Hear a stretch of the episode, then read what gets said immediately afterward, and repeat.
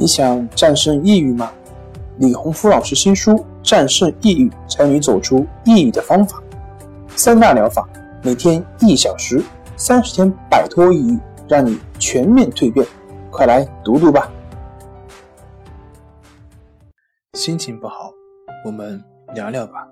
关系五分钟等于放松一整天。大家好，我是心理咨询师杨辉。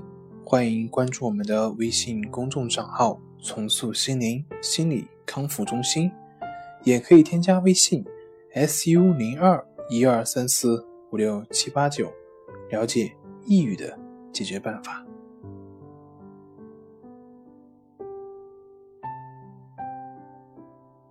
今天要分享的作品是：你拼命想获得的心理疗愈，其实就是这么 easy。我们每个人都在寻找生命中的安详和幸福，但是在生活中，总是会有那么多的不如意。在我们的眼中，别人永远是最好的，永远是最幸福的。由于种种原因，我们感到了焦虑、烦躁、痛苦等等负面情绪。这些负面情绪不仅会影响我们对待事物的看法。还会影响我们身边的人。一个焦躁的人会让周围的人也感到很焦躁，于是慢慢周围的人也就不愿意和你打交道。渐渐的，你的负面情绪也只有留给家人。面对负面情绪，我们常常是怎么样去面对以及处理的呢？每当我们内心产生愤怒、焦躁的时候，除了爆发出来。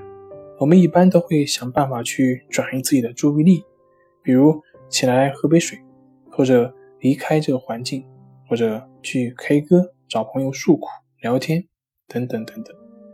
但是这些方法并不能够解决你的烦恼。事后，该烦恼的还是烦恼，痛苦的还是痛苦。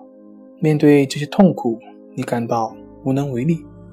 随着这些情绪的积累，感觉对他也是。也是越来越沮丧，那怎么办呢？我们看看，我们的烦恼是因为在不如意的时候，我们会习惯性的产生负面情绪，是从潜意识出来的。